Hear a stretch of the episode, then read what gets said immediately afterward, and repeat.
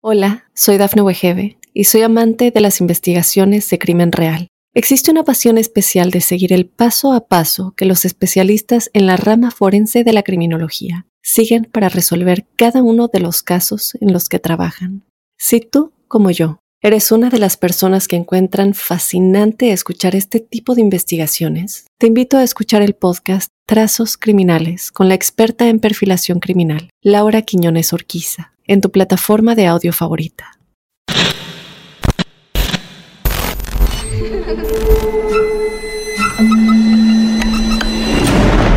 Los seres vacíos nos observan.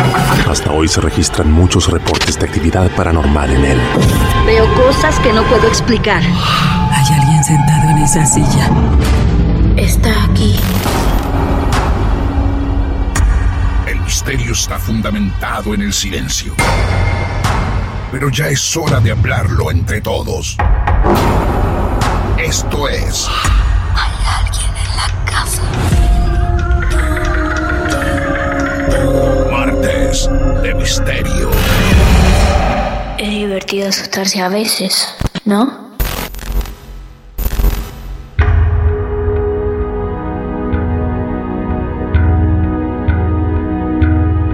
Hola, ¿cómo les va?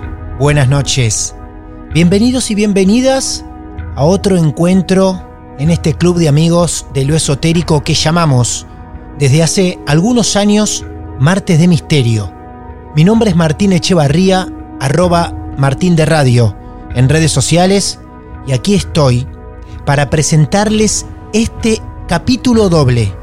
Nos vamos a meter en la historia, en la vida, de dos protagonistas que decidieron abrir las puertas de sus casas embrujadas. Casas y casos por los que ya hemos transitado en Marte de Misterio, pero estamos muy motivados y ansiosos por presentarles estos dos casos porque van a encontrar hechos totalmente increíbles. Atención con los datos que nos van a regalar estos dos protagonistas, un hombre por un lado, una mujer por el otro. Vamos a comenzar con la dama de esta noche. Se llama Sol, es de nuestros pagos, de Argentina, y ya está dispuesta a contar su historia en Martes de Misterio para todo el mundo. Hola Sol, ¿cómo estás? Un placer saludarte, bienvenida a los Martes de Misterio. Hola Martín, ¿cómo estás?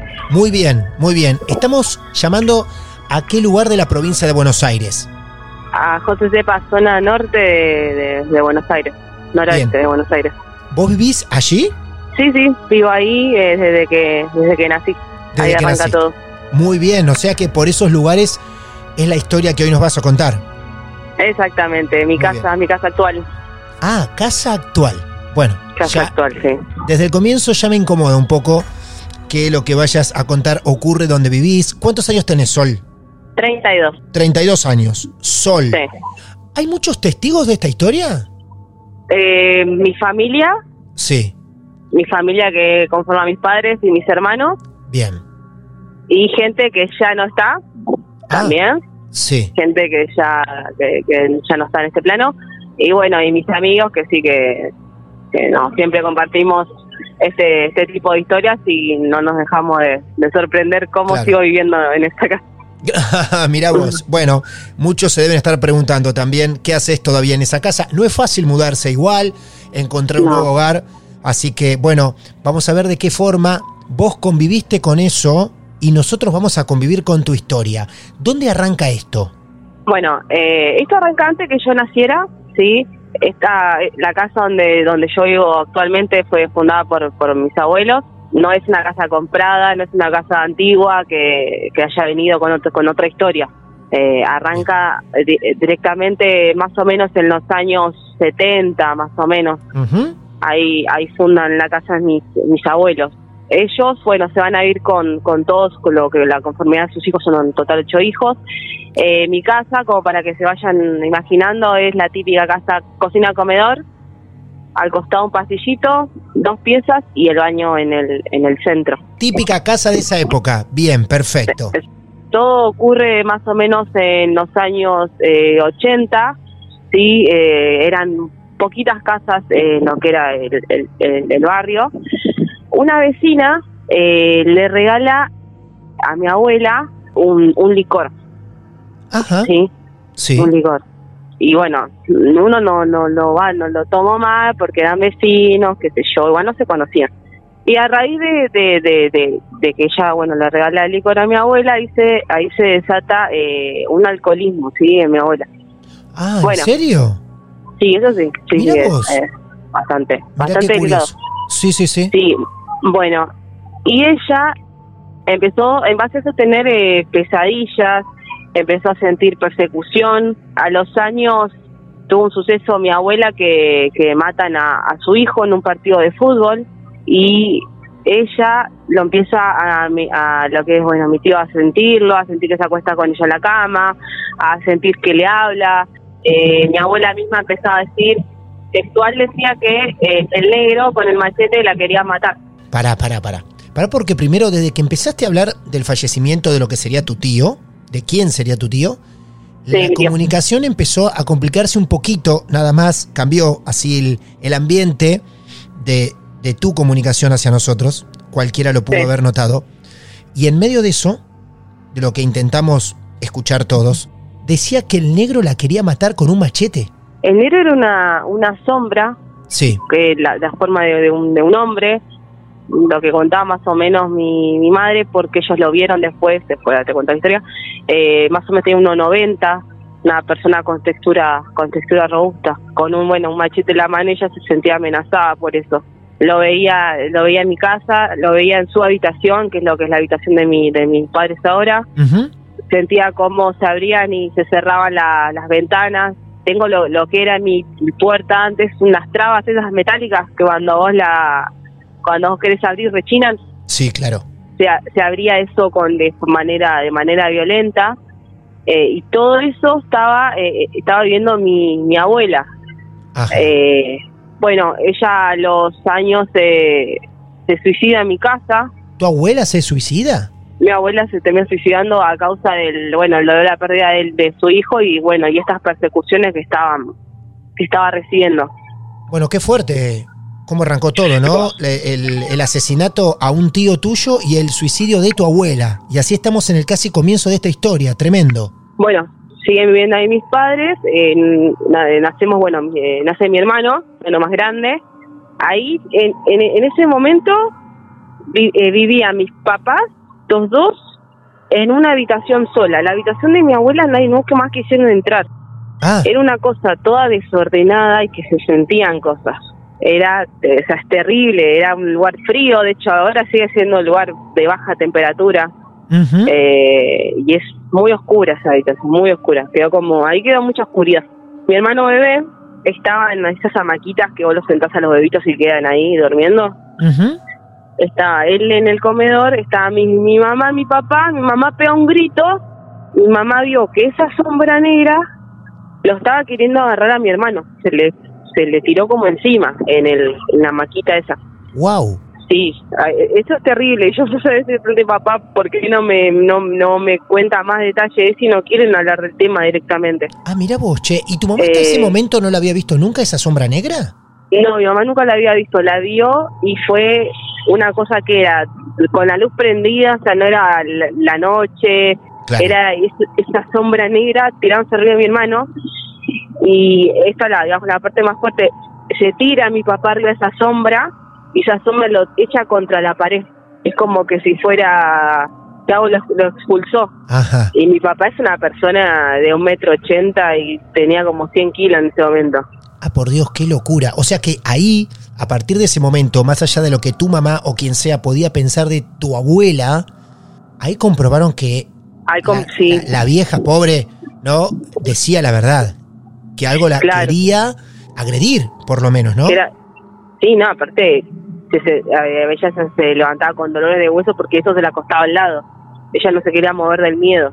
O sea, de, Ah, de Dios. hay- hay- más evidencia que eso, que lo que le había pasado a, a mi hermano, no, no, no, no, no había. No había. ¿Y qué pasa en ese momento? Tu papá se tira sobre, sobre esta sombra, lo despide como si fuera algo ener- energético. ¿Y qué ocurre? Y la sombra se va. Desaparece. se va, Sí. desaparece como para el fondo de mi casa, se va. Mis padres en ese momento tampoco llamaron a alguien para que limpie la casa. Siempre ellos fueron a, a la iglesia cristiana toda su vida, entonces eso como que esa parte descreen mucho. Es como que con una oración ya está. Y eso siguió en mi casa. Después eh, ocurría que de mi habitación, que donde vivíamos cinco personas, mi mamá no quería ir a la pieza de mi abuela, se iban a, a cocinar, y algo les eh, como que les susurraba eh, lo que es el oído, sentían frío, sentían que alguien los seguía. Es- esos meses yo me acuerdo y siendo chiquita, me, siendo eh, pasó hace muchos años, lo, lo recuerdo es estar todos en una habitación Ah, y no querer ni salir a, al comedor como cualquier persona a tomar mate, a tomar un No. té, nada, era todo, Es era tremendo. todo así. Lo que me estás contando. Sol, es tremendo. Es tremendo. Es No, es- increíble. Es que no sé cómo lo aguantaron tanto tiempo, yo no lo hubiera soportado. Y así estaban, no salían para nada. Pero aparte, a esa altura no se daban cuenta que con una oración, como ellos creían, no alcanzaba. Claro, es que hasta ahora, y después que dice que pasamos todo. Las cinco personas eran tu mamá, tu papá, vos, tu hermano. Y mis dos hermanos, sí. Ah, y dos mi hermano hermanos. más chico y el más grande, sí. Bien. Y vos sos la del medio. Yo la del medio, sí. Bien, ok. Y ahí estaban entonces los cinco viviendo en una habitación. O sea, apenas salían a cocinar, a preparar algo y, vol- y iban a la habitación y al baño, digamos. Es- exactamente. Y bueno, no vaya al baño de noche porque era ver el comedor todo oscuro y, había alguien. Es la sensación Claro. de que alguien había. Y, y mira, sentir ese, esa baja temperatura, escalofríos, eh, yo miedos nocturnos, parálisis del sueño, era una, una nena de 5 años, era Claro. lo normal. No, Y claro. es, te- es terrible eso, es terrible. Terrible. Aparte de convivir Eh. con eso, ¿vos en ese momento eras consciente que no salían por temor o a vos No. te pintaban otra historia? No, no, no nos decían nada. Claro. Es como que cada uno vivía su historia. Yo en ese momento tenía miedo a dormirme, miedo a, a, a ver algo, pesadillas era, era constante. Por ejemplo, yo sentía mucho cuando estaba durmiendo que me agarraban los brazos y yo tener que hacer fuerza para que me para que me suelte y a no poder despertarme. Y no era una parálisis de sueño, pues yo parálisis de sueño tengo hasta el día de hoy y es que abro los ojos y, y, eh, tengo eh, ruidos como que me, me aturde y no poder moverme, ni hablar, ni decir nada. Y eso no era una parálisis del sueño. Yo tenía marcas en, en los brazos, de chiquita, tenía marcas en los brazos. Eh, no era una, una simple parálisis del sueño, que tampoco es tan simple tener una parálisis del sueño, porque, porque es, es horrible. El que no la sabe controlar es horrible, es desesperante una parálisis del sueño. ¿Tus hermanos también tenían marcas? Mis hermanos no, mi hermano sí llegó a ver a esa sombra negra, Ah, la soñaba, eh, le, esa sombra le hablaba, le decía que, que no iba a llegar a, a, a ser una persona, digamos, a- no iba a llegar a envejecer. Eso es algo, como si fuera algo de algo que traía muerte, ese, la, la sombra esa, la sombra esa negra. Y después eran, mi hermano vio una mujer que tenía en el pasillo pasar, que pasa del pasillo Sí. al baño, Sí. vio eso. Y mi historia, todavía no arranco, No, no, no Eh, puede ser. Pará, pará, pará, no. pará. Esto estamos hablando vos, recién me dijiste una referencia de cinco años. ¿Cuánto tiempo duró esto? y no duró todo lo que es eh, adolescencia, más o menos 20 21 años. Pero, pará, Mío. ¿21 años tuyos y seguías viviendo en esa habitación? No, no, de hecho sigo viendo esa habitación, pero ya, eh, la situación eh, hoy por hoy eh, cambió. Vos me hablás de veintipico de años, pero Sí. hasta esa edad, ¿durmieron los cinco en esa habitación? No, no, no, ah, no, eso ya para los... Y para... Pasaron bastantes años igual, ¿eh? Sí. Para mis 13 más o menos, ya se decidieron irse a la otra a la otra habitación, que es la, la habitación de mi abuela. Pero pasaron muchos años y, y ellos igual siguieron teniendo miedo. Ujú. eh, no, no, o sea, ignoraban darle, digamos, eh, una explicación o que darle solución a eso, pero el miedo, el miedo eh, persistía en, Claro. en mi- en mi casa. Es como que por miedo no le querían dar identidad a lo que ocurría. Exactamente, porque Claro. la, la iglesia te enseña medio a eso, como que le das poder, le das identidad, y eso no se va, es como que lo, lo, lo estás declarando en tu casa. Entonces, bueno, eh, ignorando todo eso y las cosas en mi casa seguían, seguían sucediendo. Qué increíble Eh, cómo arrancó esto y todavía hay una historia que te pertenece, casi particular, pero a los Y 13 esa es años, sí. a los 13 años tuyos más o menos papá y mamá deciden irse a la otra habitación de la abuela, ¿sí? Exactamente. Bueno. Y ahí quedamos, bueno, nosotros tres. ¿Y cómo eh, sigue esto? A ver. Bueno, yo más o menos con 14 años estaba ordenando, ordenando mi habitación que queda bien enfrente a la pieza de mi mamá. La pieza de mi mamá es cama, ropero, y cuando vos abrías la puerta de ropero chocaba la cama, entonces no se no se dejaba ver. Es como que era todo muy chiquitito, muy muy muy concentrado. Yo estaba doblando la ropa y veo que estaba mi mamá, lo que yo creía que era mi mamá, doblando ropa Ah, sentada en, el- en su cama. La miro y le digo, Ma, ¿qué vamos a comer? La señora me mira, cierra el ropero, o sea, abre el ropero, la dejo de ver, se cierra el ropero y ya no estaba más. Y yo me quedé helada. Y mi hermana me dice, Sol, ¿con quién hablas? Me dice. Y la quedé mirando, digo, me dice, mami está afuera, me dijo. mm, Y esa persona estaba normalmente hablando ropa en esa habitación. claro. Imagínate, Claro. yo dije, no, Esa persona vos la ves en lo que era antes la habitación de tu abuela. exactamente. Ah, claro. Eh, no era una persona transparente, no era una persona, digamos, eh, extraña. Extraña mi casa sí, pero no, no, era, digamos, una persona que, no sé, que, era una persona deformada, no era na- nada nada que te causara decir eh, es algo malo. Estaba sentada como en su casa doblando ropa. Todo fue para, para la misma, también tenía 14, 15 años eh, yo estaba en el, en el comedor de mi casa esperando que venga mi papá porque mi papá cobraba. Entonces yo dije, bueno, voy van a comprarlo, voy a voy con ella a comprar y de paso, viste, me le mangueo algo. Llega mi papá y mi mamá y me dice, bueno, vamos a comprar. Y ellos encaran para el lado de la cocina y de mi papá de la espalda le sale, es como que se cruza un hombre. Yo sigo a ese hombre, inconscientemente, lo, lo seguí.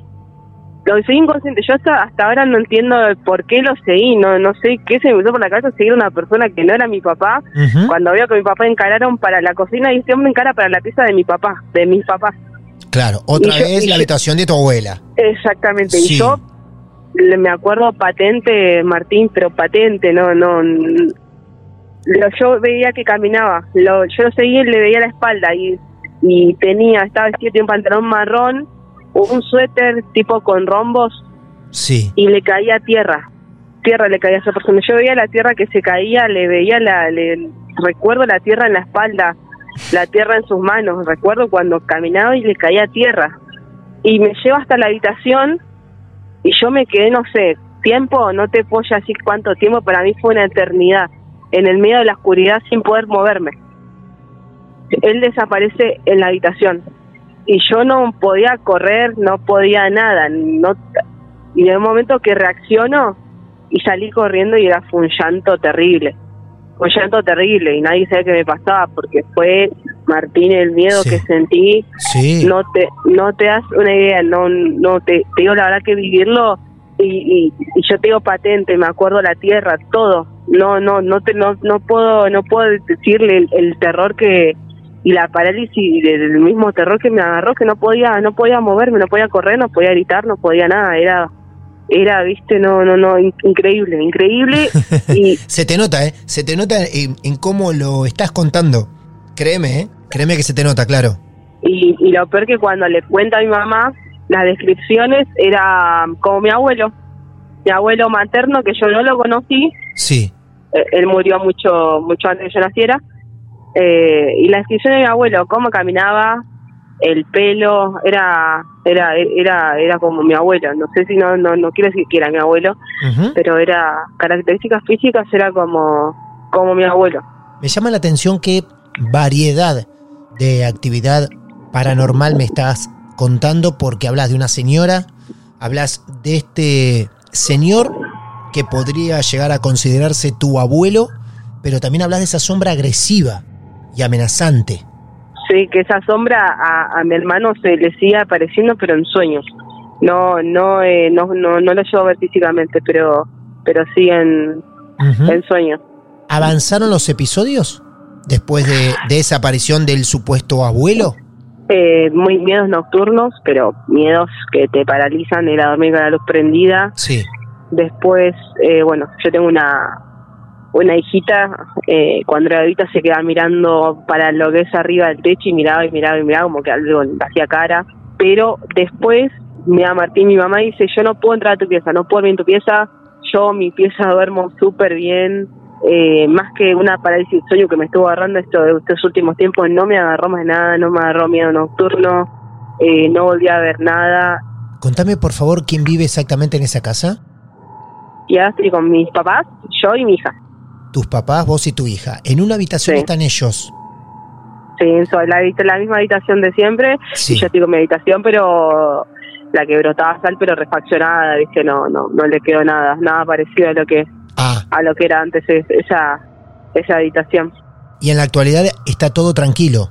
ya tengo mi mamá no puede dormir en mi pieza, mi cuñada no puede estar en mi pieza, me convivo bien con mis con mis habitantes. vos convivís bien con tus habitantes. Sí, a- hasta ahora, hasta ahora estamos en armonía, hay un trato y bueno, lo están respetando, así que todo todo tranquilo. ¿Vos le llamás los habitantes?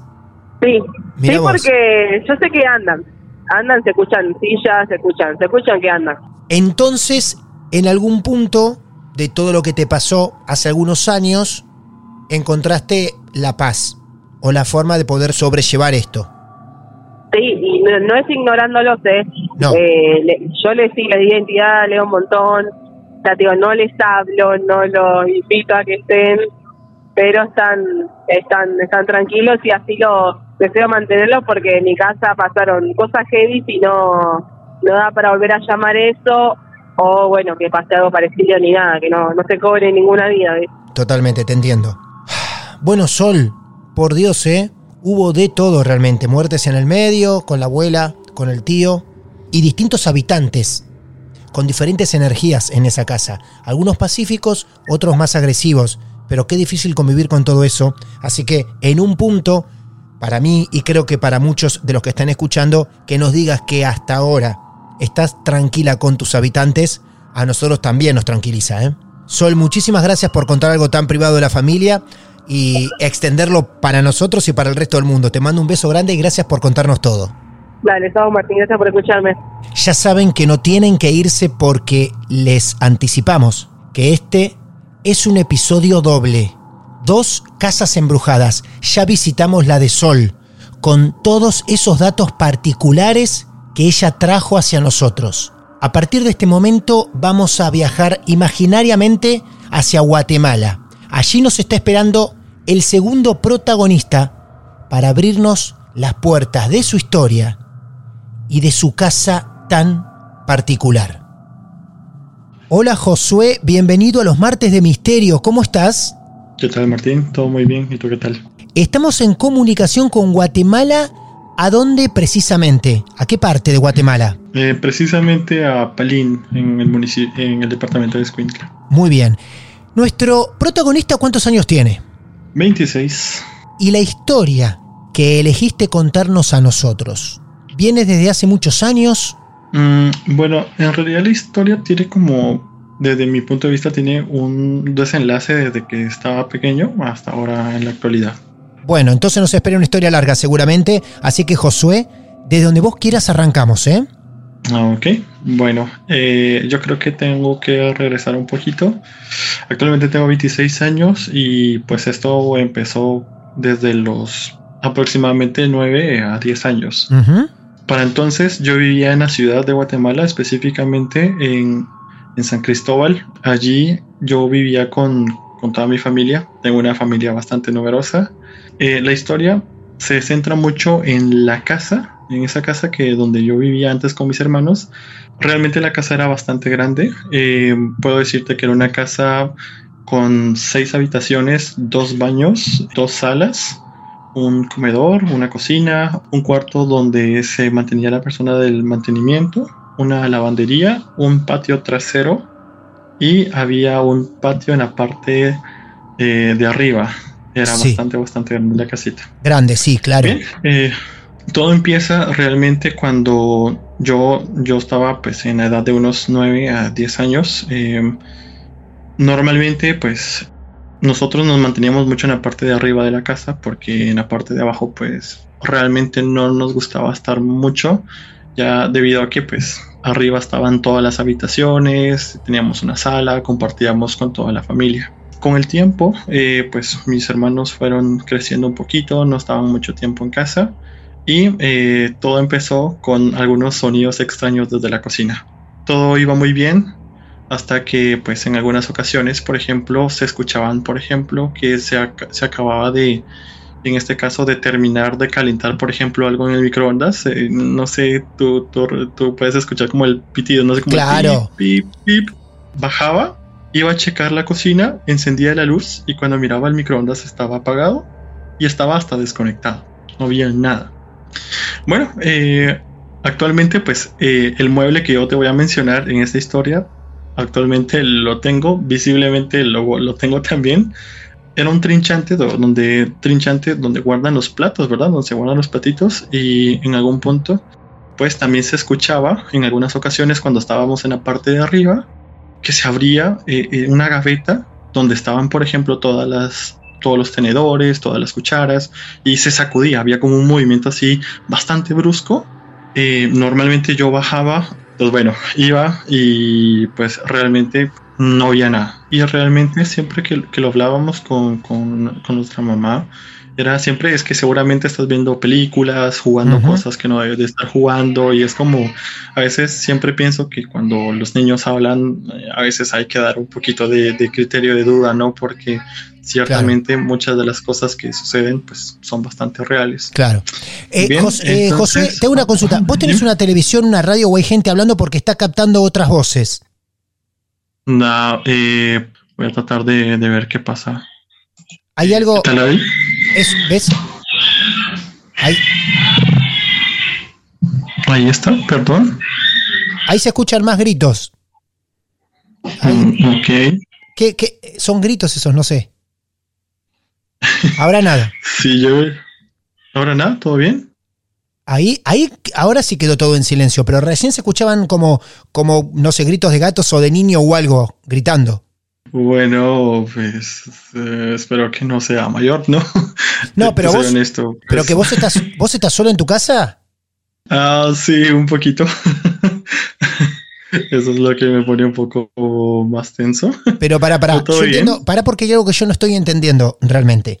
Cuando vos hablas, que es como que se habilita tu micrófono, da pie a vos y a otras cosas que se escuchan de fondo. ¿No tenés una tele, una radio prendida, nada? ¿Estás vos solo en tu casa en silencio?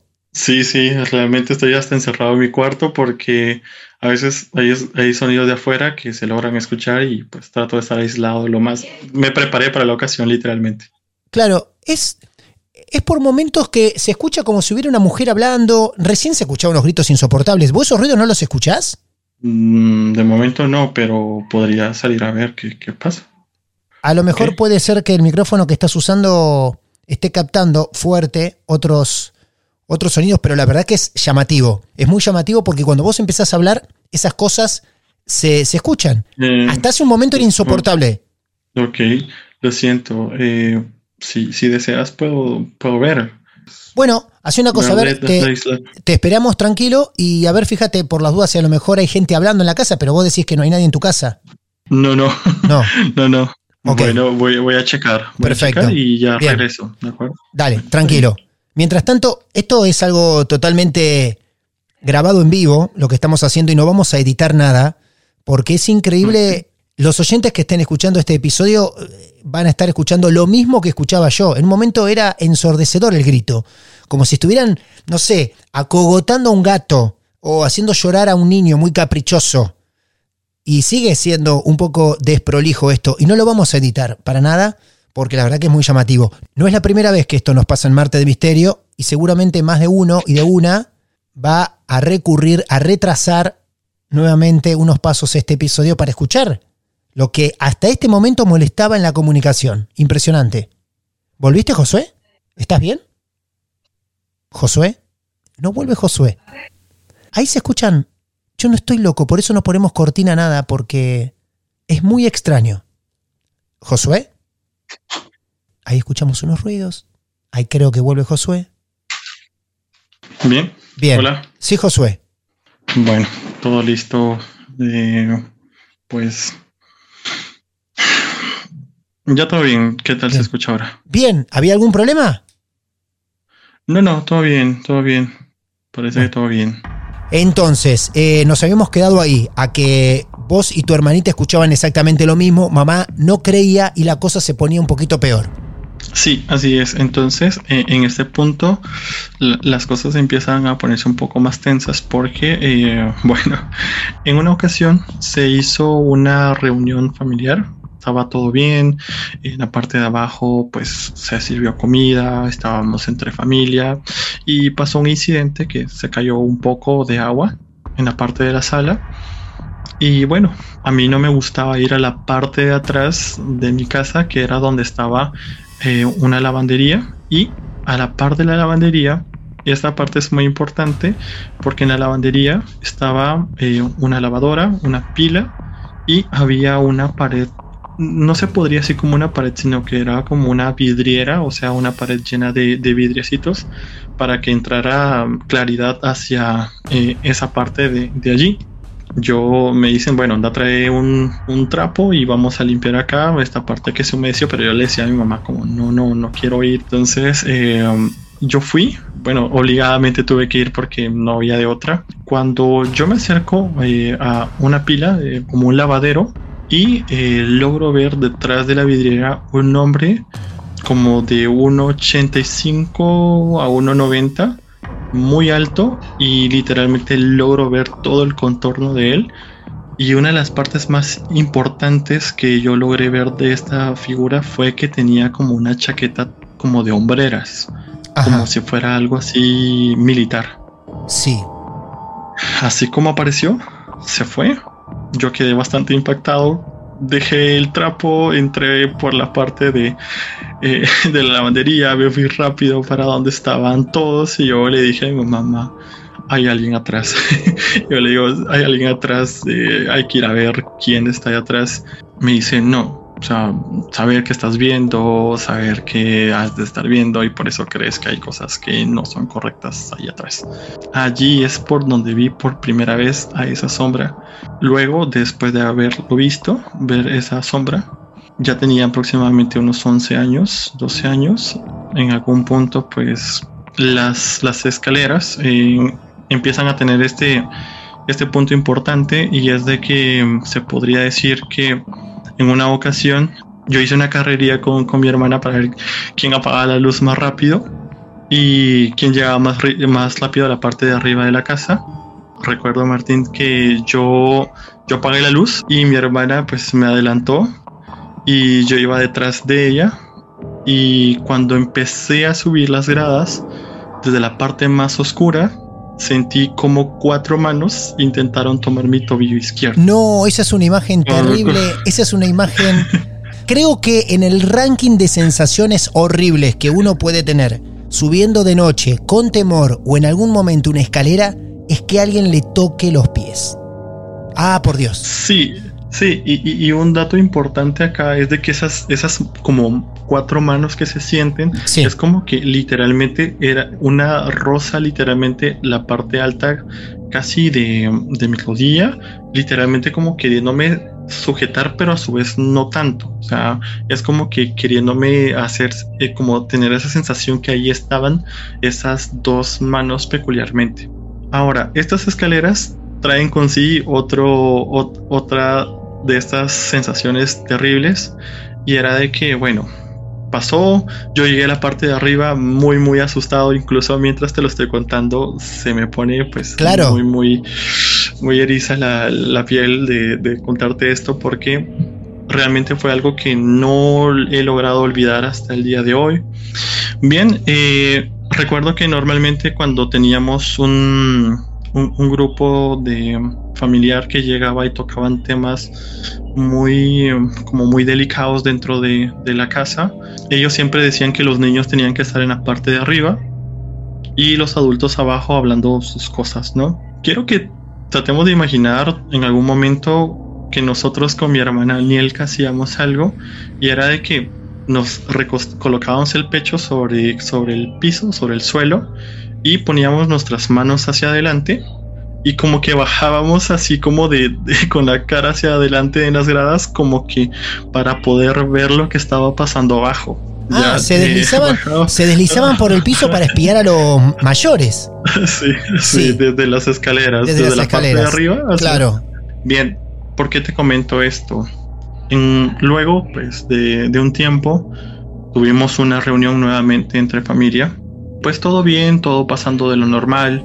Estábamos como que en la parte del living, donde estaba como la entrada hacia la, hacia la sala, y a una derecha estaban las escaleras.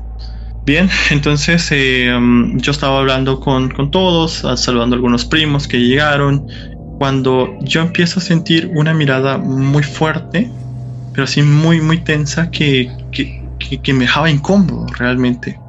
Cuando yo, lo, yo volteo a ver a la parte de arriba de las escaleras, veo a dos niños que están como nosotros, como deslizándose desde arriba hacia abajo. No te puedo creer también. viéndome. Y cuando ven que yo los pillo con la mirada, se hacen para atrás inmediatamente mientras te cuento esto realmente me, pone un poco, un poco mal porque realmente me pone muy tenso. Son, son situaciones que en su momento no, no me creyeron. Yo como pude subir las escaleras súper rápido para ver qué pasaba. Es como dije, no, hoy sí los voy a atrapar y ver quiénes son realmente los que tratan de asustarme. No, yo muy valiente cuando estaba ahí pequeño, ¿no? Subo, rápidamente enciendo la luz y no encuentro a nadie. Eh, bueno, pasa el tiempo. Ya te digo que esto fue, ya empezó a suceder hace tres años, donde yo estaba, ya nos trasladamos de esa casa, la vendimos, pues por cuestiones económicas, nos trasladamos acá a Escuintla. Aquí es donde empieza a desarrollarse un poco más fuerte el contexto de los dos niños y también el contexto de la sombra. Bien, lo que sucede es de que cuando empecé a, transcurrir un, proceso muy difícil en mi vida, cuando se me detecta una enfermedad eh, que pues tendré que llevar por, por vida. Uy, qué pena. Eh, me empiezo a poner muy triste. Muy, muy, muy triste y me, la paso me la paso muy mal. Eh, me la paso encerrado mucho tiempo en mi cuarto. Allí, justamente, empezó nuevamente la sombra. De esquina a esquina, la miraba con, como con el rabillo de los ojos. Justamente en una ocasión estaba, estaba hablando con, una amiga, estábamos hablando por teléfono y, y, Martín fue allí la primera vez que por primera vez lo vi. No sé si puedo decir que es eso o esa, sí. pero justamente estaba en mi computadora trabajando y con el rabillo del ojo veo como una mano larga empieza a entrar por la columna o por el marco de la puerta y cómo empieza a bajar la cabeza y empieza a, asomarse desde afuera hacia adentro y se me queda viendo. Cuando yo percibo eso, giro la cabeza, logro ver pero por milésimas que era un tipo más alto que el marco de mi puerta y te puedo decir que el marco de mi puerta es casi de 1,95 de, de alto y era más alto que eso que incluso tuvo que agacharse como para entrar ah. y observarme. Ah, mira vos, viste hasta que se agachó por para no chocarse la cabeza. Impresionante la sombra. Nosotros nos reímos en este momento, ¿no? Porque imaginamos la situación, pero lo que debe haber sido notar que esa sombra quería ingresar a tu cuarto yo tengo un pequeño efecto y es reírme cuando me siento muy nervioso. Y realmente me río, valga la redundancia, del miedo que siento al recordar eso. Seguimos eh, con esto y uh, luego cuando sucedió eso yo le dije, acabo de ver a la sombra que, acabo, que, miraba hace mucho tiempo. Y esa amiga me dice, ¿qué sombra? Y es como de, de, lo impactado lo dije, simplemente lo dije, pensé en voz alta y pues bueno, le conté todo el asunto y pues llegamos a la conclusión de que pues podría ser cuando yo no me siento muy bien, llega a aparecer dicho ente. pasó ese día, eh, yo realmente la pasé muy mal, pensando cosas eh, muy, muy tristes. Eh, tuve que pasar un proceso donde tuve que decir mucha, mucha ayuda y esas cosas. Bueno, yo actualmente soy maestro, me dedico a la docencia en un colegio pues que está cerca de, mi hogar. Y en una ocasión tuvimos que quedarnos hasta tarde en, en este centro educativo recuerdo que era ya noche, teníamos que firmar unos papeles, pero todos salieron por cuestiones que no sé. Y recuerdo que había una, una compañera mía que se queda conmigo y me dice, bueno, tengo que irme. Y yo le digo, pues está bien, no hay problema. Sale, se va. Y yo me quedo solo dentro de las instalaciones, ¿no? Mientras yo estaba texteando un rato, veo cómo nuevamente aparece el, el amigo especial, ¿no? La sombra. Acechando de esquina a esquina, como si fuera, eh, como que quisiera asediarme, como decir, hey, no te olvides que aquí estoy. Luego de esto, sucede que mm, a los días, una compañera, me vimos con una compañera que pues habíamos dejado las instalaciones ya tarde. Al día siguiente llegamos muy temprano porque teníamos que alistar unas cosas para un evento y empezamos a subir las gradas. Y cuando empezamos a subir las, las gradas o las escaleras, había un charco de agua. Un charco de agua que no sabemos cómo llegó hasta allí. Pero lo importante viene ahorita.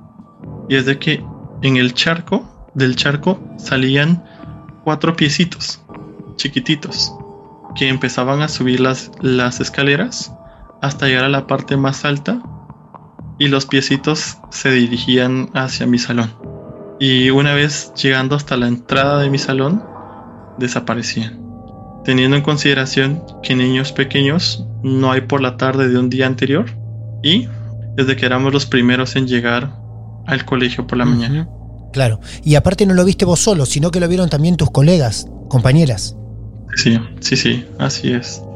Y bueno, hasta el día de hoy eh, es algo con lo que he lidiado pues hay muchas cosas que podría seguirte contando, pero pienso que en el fondo hay un trasfondo que, que sí sería muy bueno pues recapacitar y ver qué es lo que sucede. Claro que sí, Josué, claro que sí. Por momentos te he notado hasta incómodo contando esto, tanto en la mm, sonrisa como cuando nos describías y nos decías, se me está erizando la piel, por ejemplo. Y bueno, y qué valiente hacerlo. Más si es una historia actual en la cual en cualquier momento esa sombra puede volver a visitarte y no es que te quiera preocupar, sino que también es parte de la realidad. Así que ojalá le puedas encontrar un justificativo a estas cosas tan marcadas que dijiste. Los niños, la sombra, ¿por qué? Y aparte, por fuera de las casas donde vos te criaste, ¿no? Ya visitando incluso tu trabajo. Sí, e, eso, es realmente lo que en algún punto me iba a preocupar porque siento que ya se está saliendo un poco al control. Vos sabés, Josué, que si hay novedades, aquí estamos para escucharte como lo hicimos en este momento. Gracias por confiar en nosotros, tu historia. Ha sido un placer escucharte. Ok, Martín, un gusto y gracias por escucharme. Realmente, pues esperé con muchas ansias y me la pasé muy bien eh, contándole esto no solo a ti, sino que a todo este gran grupo realmente que he seguido durante un tiempo y la verdad que están haciendo un trabajo increíble. Excelente. Gracias por darme este tiempo tan importante. Muy bien, caballero. Muchas gracias. Abrazo grande a Guatemala, ¿eh? Ok, Martín, gracias. Gracias por tu tiempo. Adiós, hasta luego. Un placer. Y así cerramos en Martes de Misterio dos casas embrujadas. ¿Cuántas más habrá por el mundo que todavía no descubrimos? Seguramente vos tengas tu historia para contarnos. Por eso siempre te esperamos. Visítanos en nuestras redes sociales, arroba martes de misterio, arroba martín de radio. Nos mandás un mensaje directo y te pones en contacto con nosotros para anticiparnos que tu historia también puede ser parte de otro episodio. Ya saben que pueden escucharnos en Spotify y en diferentes plataformas podcast y también en YouTube en cualquier lugar que nos escuches, podés ponerte como seguidor. Activas la campanita para que siempre te lleguen notificaciones cuando estrenemos un nuevo episodio.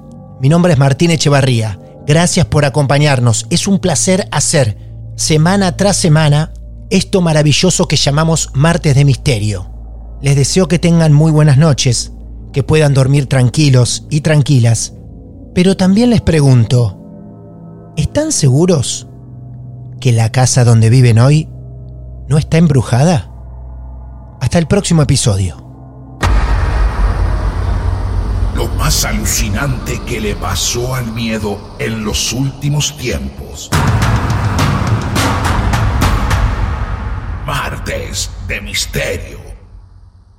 Hola, soy Dafne Wegebe y soy amante de las investigaciones de crimen real.